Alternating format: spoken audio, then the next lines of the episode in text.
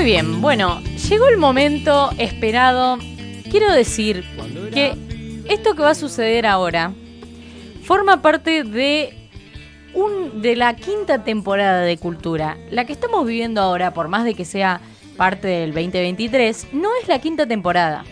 Sigue siendo la cuarta. Porque ¿Cómo es dentro de la quinta, dentro de la quinta Sí. se va a iniciar en breve. Tenemos muchas cosas nuevas, todo nuevo, todo, todo, todo. Hasta. Mm. No quiero decir mucho más. Pero la persona que está acá sentada forma parte de la quinta temporada, de esto nuevo que se viene. Que viene un poco en tortuga, pero está llegando. Está llegando porque. ¿Por qué? Porque tiene mucho laburo detrás. ¿De nosotros? Absolutamente no.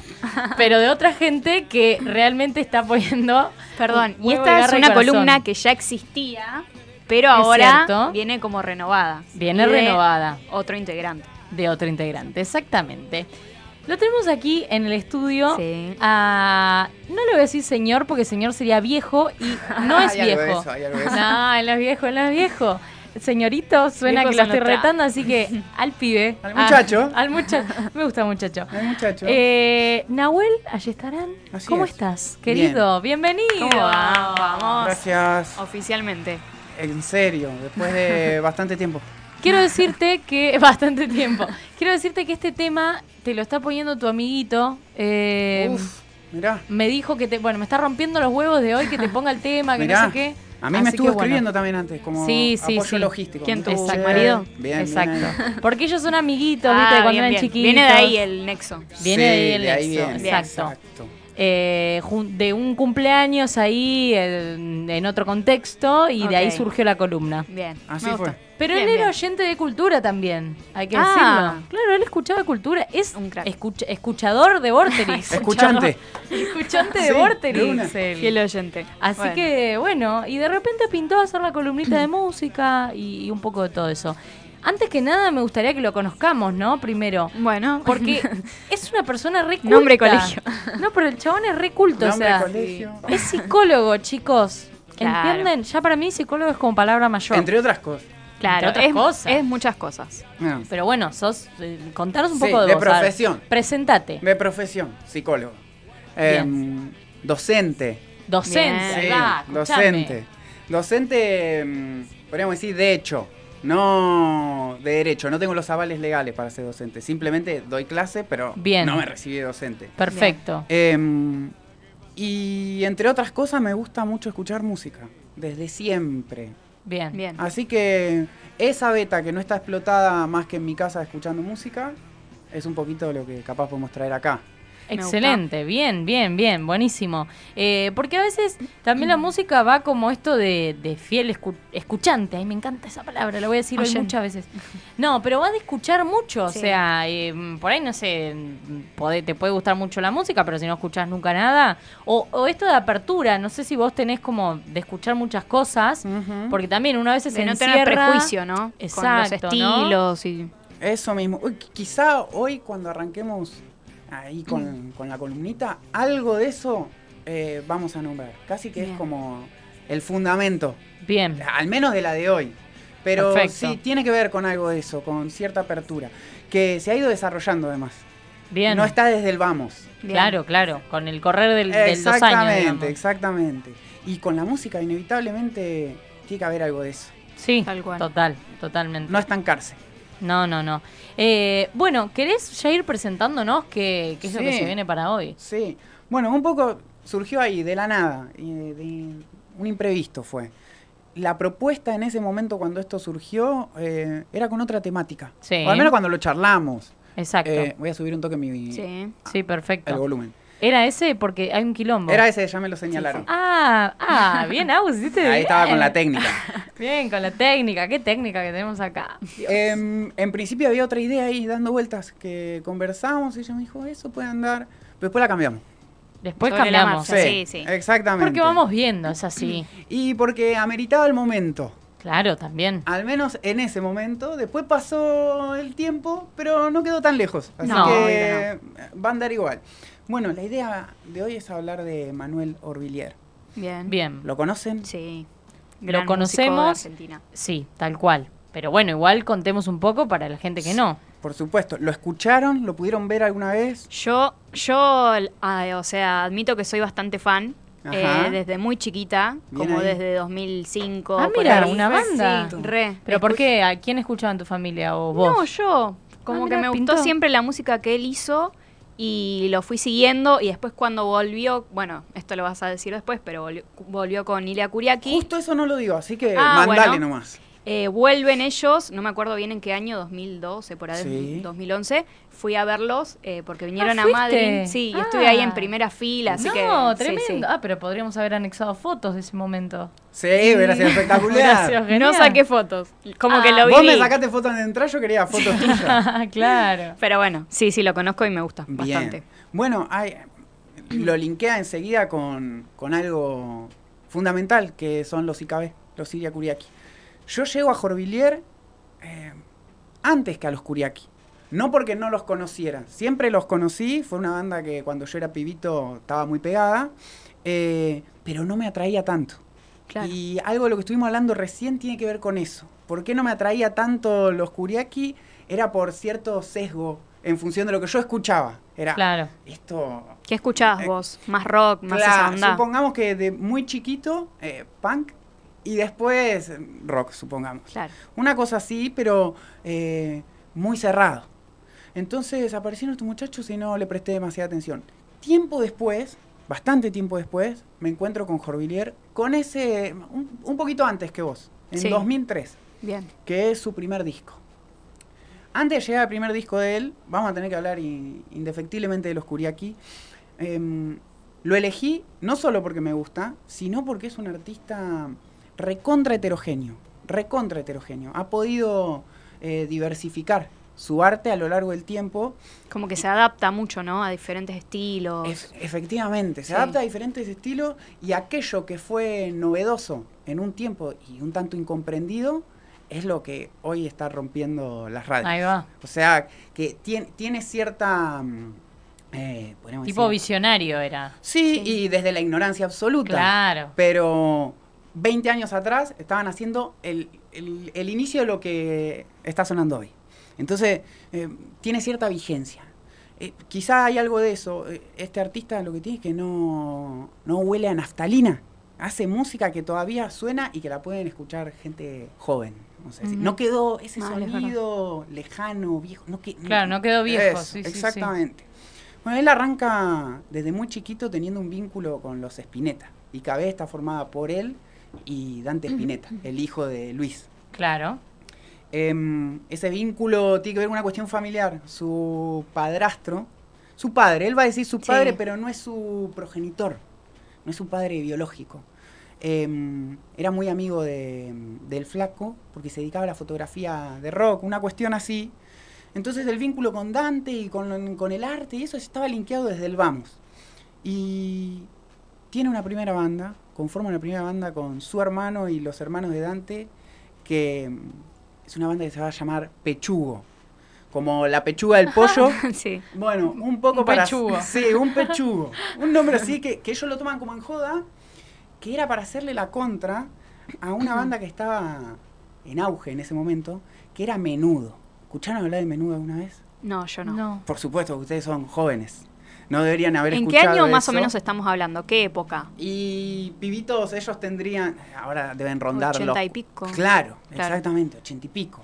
Sí. Su- eh, Kuriaki creo que arrancan en el 92, 90 y Claro. pico, con ellos 15 años, y esto es pretérito todavía, tenían 8 años, una Claro. cosa así.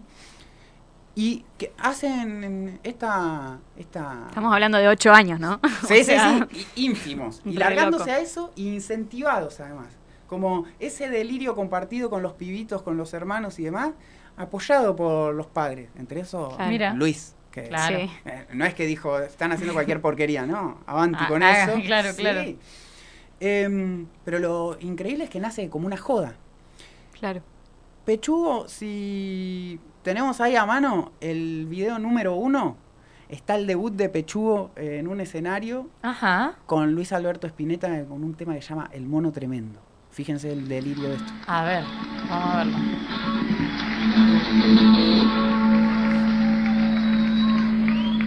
Son nenitos. Mirá las caritas. Mal.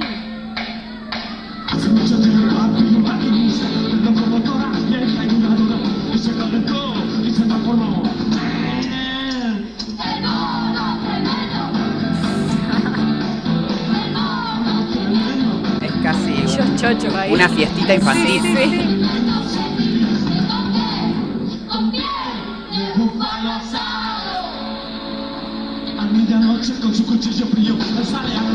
Muy en personaje Claro, igual. el, el aval Sí. igual, viste ahí. Claro, no eran unos pibitos cualquiera que se ponían a tocar. Tienen la Val y tienen un escenario ya para ellos. sí, sí, sí. Con un público para ellos. Tienen todo. Total, todo Bueno, armado. Eh, quizá el tema no es el, el- el más simpático. Va a repetir el mono tremendo incansablemente. Eh, lo podemos. es lo único que cantan los pibitos. Claro, lo podemos ir cortando ahí. Espectacular.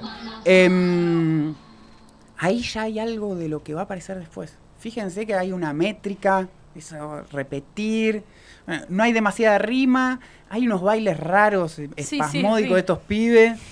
Mucha energía. Eh, Espasmódico. mucha, claro, mucha azúcar. Habían comido mucha azúcar. Coca pleno, coca y Coca-Cola, ¿no? No, claro. Al menos ellos. Al menos Claro. eso. Después del resto de los que están en el escenario no sabemos. Em, algo de eso ahí se empezó a gestar. Ese proyecto finalmente cae. No, no, no- tengo muy en claro por qué. Em, pero él no abandonó la música. Él siguió escribiendo, inventando historias, personajes. Estaba muy abocado a eso. A- algo que había agregado es que les nombré a, a Menudo. Menudo era una banda, como decirles, em, los Jonas Brothers, supónganse, Ah, sí, por decir algo, pero centroamericano, Mira, que en su época estuvo pegado, tuvo, tuvo en su auge y salieron famosos, muy famosos de la música.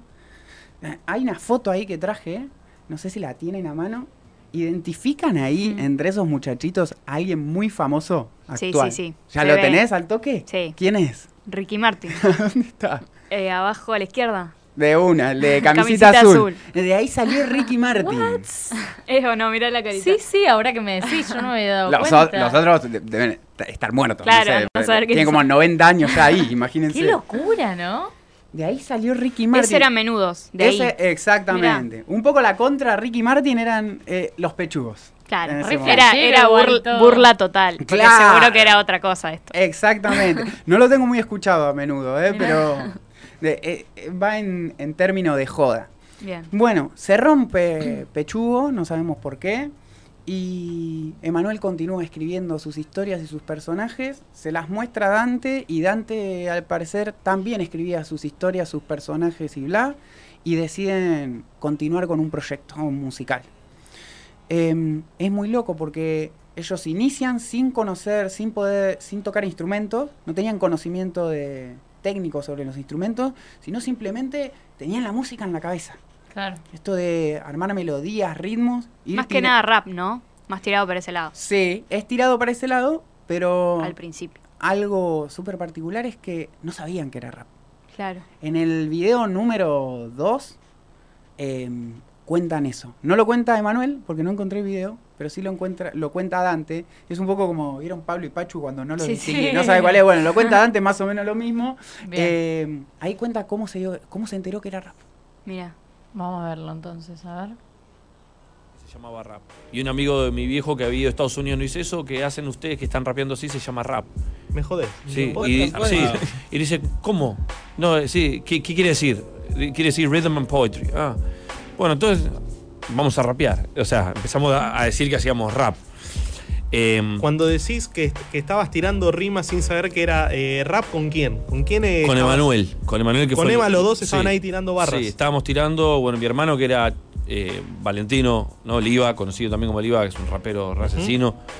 Eh, el chabón también estaba, era muy chiquito y ya estaba rimando y, y bueno, después apareció obviamente la primera banda así que me volvió a la cabeza fue Run DMC. Cuando aparece Run DMC yo entendiste "Ay, todo, y Lo los Beastie Boys. Y es- eso tipo fue también una bomba. Quizá de- Public Enemy. Después empezó a llegar más data, ¿no? Quedó ahí colgado el video. eh. Lo que tiene es que no sabía qué estaban haciendo. Ellos Claro. jugaban. Qué loco. Lo mismo que cuando eran pibitos. a- aún eran pibitos, pero siendo un poco más grandes, jugaban. Era lo que les salía. Em, También porque lo tipo lo, lo aprendieron desde, o sea, no es que nadie se los enseñó, pero es esto de que, bueno, donde en el ambiente donde estás, eh, también vas adquiriendo, o sea, el chabón Pero es no loco que... sea rap, ¿no? Porque Mamaron su música. viejo era otra Claro, cosa. sí, pero bueno, por ahí es eso, la música o el arte en sí lo llevó para, así, claro, le salió ellos. para, pero digo, a lo que ve el oído musical, Re- Sí. esto de no saber, pero a la vez Sí. saber, o sea, te sale solo, ¿no? Es- de bebés, Eso claro, es el oído sí. musical, Eso. Hoy. Algo tenían. Sí, Eh, lo que pudieron hacer después es ponerle un nombre a eso. claro. Pero algo de eso ya estaba gestándose. Finalmente forman su banda, que es Irakuriaki, eh, insisto, sin tocar instrumentos, pero con el soporte de altos músicos detrás, que eran los amigos del padre.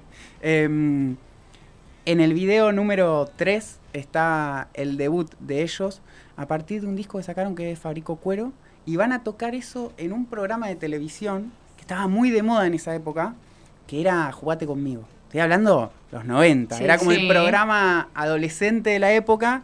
Aparece mm, la, la conductora que es. ¿Cómo es que se llama la conductora? ¿No es Cris Morena? Sí, Cris Sí. Morena, que fue la que después hizo Claro, sí, todo. Chiquitita, Chiquitita. casi ángeles. Bueno, acá esto tenía un tinte un poco más rebelde.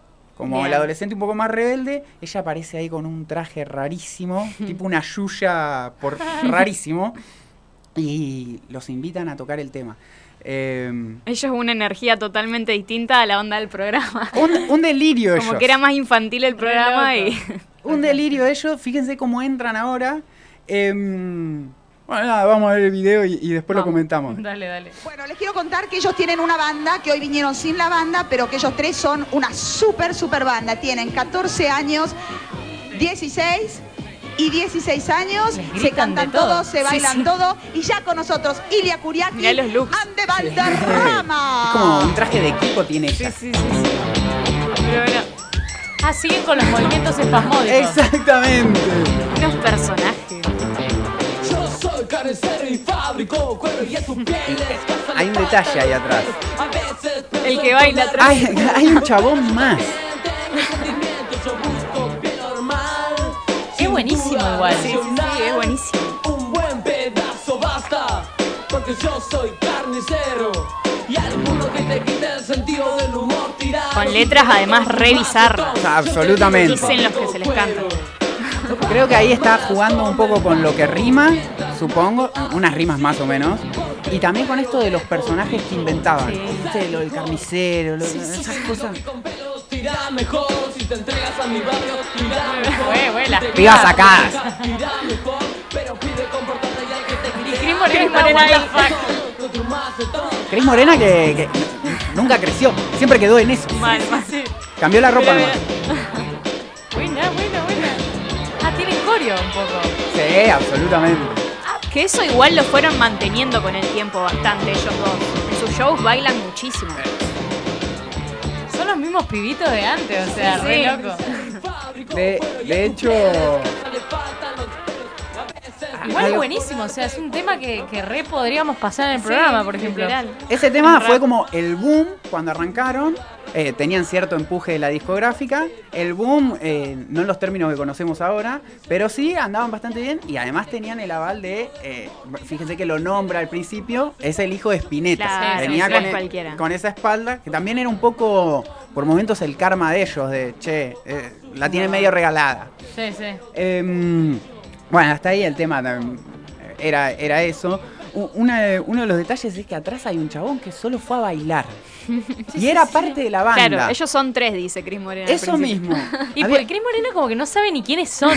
pero- O sea, ella literal, eh, viste que es como que presenta y dice, después se queda un costado como... ah, sí, le, le tiraron, ahí viene el hijo de Spinetta, no sé qué, y, y ella saltó. Duque, sí, sí.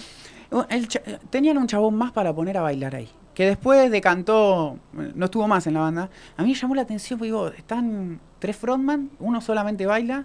Y me acordé de hace bocha de tiempo, em, vi, vi una peli que cuenta sobre em, el desarrollo post-punk en Manchester y el inicio de la música electrónica. Eso puede quedar para la próxima tarea para la casa ver la Está peli. bueno. Pero hay una banda que es los Happy Mondays, no sé si se pronuncia así, pero tenían un chabón que solamente bailaba. en el escenario. Mira. O sea que algo de esto ya. Sí, un bailarín alocado. Sí, como sí, sí. Espasmódico. Sí, raro. Tal cual. Me manta el mo- movimiento espasmódico, Sí, sí, es buenísimo. Eh, un, un ataque epiléptico tiene, algo por el estilo, sí. Ellos decían que les gustaba ir a concursos de baile, una cosa así. Y es cierto que lo mantuvieron hasta la actualidad. Si vos fuiste a verlo, bailan. Bailan, sí, cuando hay un poquito de musiquita, ellos sueltan el micrófono y bailan, bailan. Mira. Y es como que están a full siempre. Sí, no así igual, pero Ah, esa- claro. eso era extremo. De hecho, Eso fue meme atrás. hace poquito, habían, estaba dando vuelta ahí como ese baile. Em, Acá me aportan que en Sumo tienen un animador. ah, mira. buena data. Buena onda. Así que ya venía ahí. Sí. Bueno, y algo en Los Redondos, en su principio medio teatral, había algo, no sé si un animador, pero un escritor que falleció hace poquito, estaba ahí como leía poemas, había una cuestión Mirá. media ahí. Em, esto del baile también me lleva un poco al principio, lo que estábamos hablando al principio, de que yo les dije, yo llegué a Jorvillier después, pero conocía IKB y sin embargo no lo escuchaba. Y ese no escuchar IKB era porque yo escucho rock.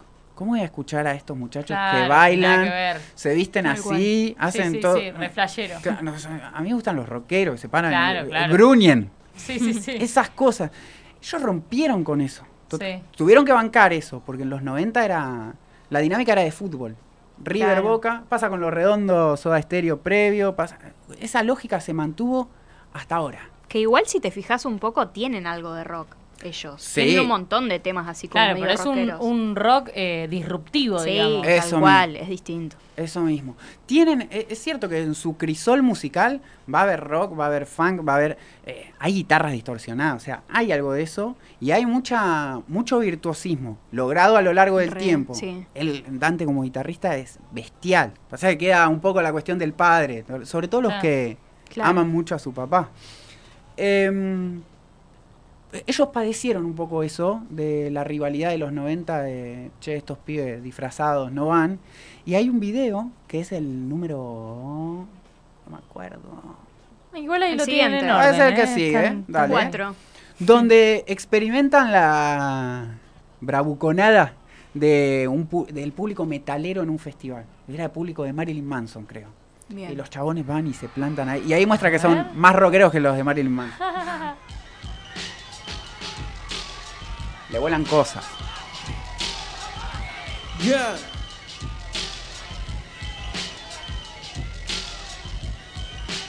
Esto que en tipo festival era. Esto era como un Lollapalooza en ah, Chile. bien. O sea, había gente de todo, digamos. Exacto. No era gente que los iba a ver a ellos. Es quieren terror. hijo de puta, le dicen. Vamos a ver quién sabe mover el culo. A ver si empiezan a mover el culo la de la lora, ¿eh? Dale, pulenta, dale. Ellos los deliran. Claro, claro. Esto de la joda está al extremo. Ay, Dios. A. El baile. Buena, buena, alto baile tiene. Uh, temazo. Se.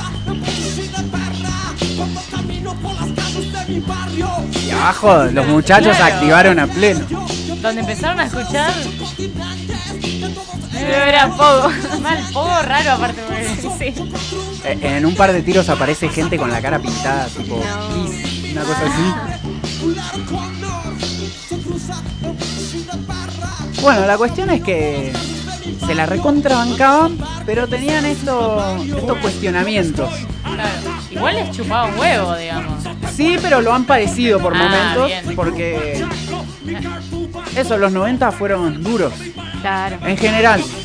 Pero en términos culturales, eh, era medio arrasador eso. Eh, algo que cambió completamente. Si ustedes van a un festival en la actualidad, escuchan a Louta, a Papo, a la Mona Jiménez, está todo bien con todos. Mal, es verdad. A Sí, Papo sí, no, ¿no? cierto. Pero difícil escucharlo a Papo. Pero, Qué buen dato el que te tiraron ahí. ¿Lo leíste? ¿Qué? Ah, bueno, nos tiraron un dato que estaban... Ah, no, no, no, pensé no, que es un estaban... no se podía decir, no se podía decir. Estaban, pensé que era un dato real. No, digo, no, ¿qué no, es un chiste, No, no, un perdón, chiste. listo, volvemos. Seguimos, pasamos de largo el dato. Bueno, IKB le empieza a ir muy bien, tercer disco explotan, eh, pero llega a su fin. Claro. En 2000, 2001 se termina la ¿Cuántos banda. años más o menos tuvieron? Uf, de 10, más. Ahí 9. está. 9, 10 años. Bien. Em, Y se termina, no sabemos por qué. no está tan claro. Ah, egos- Pero quedó todo bien. Ah, Eh, No lo sé. Rari. Igual ellos como que siempre se juntaban, se separaban, se juntaban, pero siempre quedaron como hermanos. Ellos siempre lo dicen. Hay algo de eso de una amistad inquebrantable, Claro. pero algo del proyecto que era por Claro, momentos que hay que inviable. cerrarlo, Claro. sí. Laburo, amistad. Sí. Quizá algo más por ese lado. Sí, sí. O como que cada uno quería seguir su camino, por ahí probar cosas diferentes como Claro. Eso, de, de Suele hecho, pasar. eso se materializa de esa manera. Claro. Y después es bastante claro los estilos que rumbean cada uno. Y si uno vuelve Ujú. a IKB, podría ubicar qué, qué partecita aportó cada uno en cada tema. Es verdad. Eh, Dante se va full con el hip hop. Y Emanuel aparece con lo que para mí era la novedad del momento. 2001, un momento crítico absoluto para la nación. No sé si ustedes son... Crisis ¿De qué año 2001. son? 97. Ah. 99 yo. O sea, Así no la viví la con conciencia, pero sé del más o menos. Ok, a- a- arrasado el país, completamente, en términos económicos, sociales. Se separan y Emanuel tiene que iniciar un nuevo proyecto con un país arrasado, una economía arrasada y sin un apellido. Ahí se da cuenta Claro. que él es el otro. Él no era el hijo de Spinetta. Eso mismo. Entonces empieza a polular ahí a ver qué onda, cómo, quién le va a firmar, cómo poder sacar un disco. Y sale en 2003 con su primer disco solista, que es, em, si no me equivoco, Música y Delirio. Bien. Discazo. Ahí entré yo. Bien. ¿Vos? Yo. Un poco eh, después. Sí, yo más después. Yo, tipo, cuando sacó radios, ese tipo de Eh, temas. ok, ok. Tam- no sé qué año es. ta- también pero es, por ahí. Es un discazo, es un discazo ese y tiene muy buenos temas, muy buenos temas. Estoy buscando a ver si no le estaba errando con el nombre del disco. Eh, sí, música de delirio. Bien. Ah, ahí sale dos cortes. Soy tu nena. Eh, ¿Qué más? Está bueno. También muy disruptivo. Sí. eh, medio anti-rocker. Y sale un tema que es Hermano Plateado. ¿Lo tienen? Ah, ese no. No. Hermano Plateado es un, un tema medio funky, medio pop, pero que él decide, ac- acuérdense el contexto, 2001, tierra arrasada, surge un nuevo movimiento musical que tenía que ver con eso, con la economía devastada, que es la cumbia villera. Está por ahí, ¿sí? Más o menos. Los pibitos que no tenían que hacer y demás, algunos encuentran los instrumentos y hacen cumbia villera. Ahí surge un programa que era tipo Pasión de Sábado, se llamaba Siempre Sábado, que eran 12 horas de cumbia. Iba pibes Que chorros. sigue todavía. Sí, sí, Pasión de Sábado. Ok, no sé. Temporada, no sé, de Sí, 24. que igual es. Sí, sí. No sé. Está vigente. Sí, sí, sí, sí. Y a ese nivel. Ok, bien. Bueno. O sea, eh, vigente en todos los sentidos, viste, la chaboncita en, mostrando ok, el culo. claro, era rancio, completo. Rancio, Mantiene claro. todo. Claro, es tipo la Tota Santillani, Sí, sí, sí. Hernán Caire, todo, Rancio, eso, rancio. todo plastificado. Eh, Hernán Caire tiene el- la misma ropa de esa época, la tiene ahora, ese, ese estilo. Los culos en primer plano. Eh, eh, cosificación de la mujer, Ricky Sí, sí, Maravilla, Mago sin dientes, todo eso vino después. Un desastre. Bueno, todo eso bizarro, él decide presentar su tema. Recuerden esto del Lollapalooza chileno, que van y se le plantan. Él decide hacer un video de ese corte musical en vivo en Pasión de Sábado. Lo tenemos en el video número 5. Bien, a ver. La Tota. Ahí está, ahí está. Ay, Dios. En la madrugada de hoy ha perdido la vida el cantante Omar Plateado. Nos entristece mucho dar esta noticia, por eso en su recuerdo la nueva canción del hermano Plateado. Miren el público. Completamente distinto a lo que él venía haciendo. Es muy loco. Ahí arranca. Siempre se la jugó, viste, lo que él sentía, va para adelante. Si pega o no pega, Más allá de eso, eso mismo. Sí. No, no tan pendiente de eso. tal cual. y finalmente lo hace funcionar. No, no en términos quizá hiper mainstream, porque no, No, no pero llena siempre un River. vigente, Eso mismo, siempre. eso mismo. Bueno, para que no se haga muy largo, el videito lo, si quieren lo cortamos ahí. Em, saca un par de discos más, este, con una continuidad de entre 3, 2 años. Entre eso saca, si no me equivoco, Mordisco, donde ya ahí llega una finura musical eh, interesante, con mucha sutileza y gra- graba un temón con Cerati que es 19. Sí, no sé si lo tenés. Sí. También cuando Cerati em- em- ya larga su carrera solista con los discos que, que la rompieron toda. Al menos a mí de, de Cerati lo que más me gustó, no me gustaba tanto Soda. Creo que ese disco justo tiene como un tema con distintos músicos. Todos son como fits, digamos, de Cerati. Bueno, no- no tenía esa data. Sí. Bien, saca ese tema, es un temón para que lo escuchen después en su casa antes de irse a dormir. Y a partir de ahí... Me matan eso. con- sí, porque es como Porque es medio baladita, como ¿Es el que Es- tenemos de fondo? Eh, sí, Es- es acá, Ay, qué acá es rápida la cuestión. Muy rápido. Mira, si no te vas a dormir con esto. sí, la verdad Pero que es un temazo. Es un poco Es ir un a temazo, dormir, un poco hablarle a la chica o al chico, algo de eso hay ahí. Sí. Em, lindo tema. Bien, ya eh, no te quiero cortar, pero ya estamos por, por cerrar, ¿verdad? Vamos a fondo ya, no queda nada. Excelente. Em, saca varios discos más. eh, entre todo ese revuelo llega la pandemia. Todos se ponen a tratar de inventar cosas para sobrevivir. Los músicos necesitaban tocar. Empiezan a hacer streaming. Eh, ustedes que viven del streaming, a los músicos, a varios les falló. No, no dieron pie con bola en eso. No sé si se acuerdan lo de los fundamentalistas. Que Sí, Sí. que le largaron el, el video, de repente todos Sí, sí, recalientes. Eso, todos que yo pagué la entrada y lo ven todos, esperando hasta las 3 de la mañana, bla. Él no hace un streaming, decide hacer algo así como un documental reversionado en- de todos sus temas, reversionado todos sus temas en versión acústica y convocando otros artistas para hacer feats. Con una ambientación tipo de campo, al aire libre, cuando estábamos todos encerrados, busca esa impronta y graba pitada. Y Eh, todos del estilo Zoe Gotuso, Banda Los Chinos, como Mirá. muy... Eso, empieza Indie. a convocar gente indie y que está más pegada actualmente. Claro. Arma ese proyectito, está también para írselo a ver un dominguito de lluvia.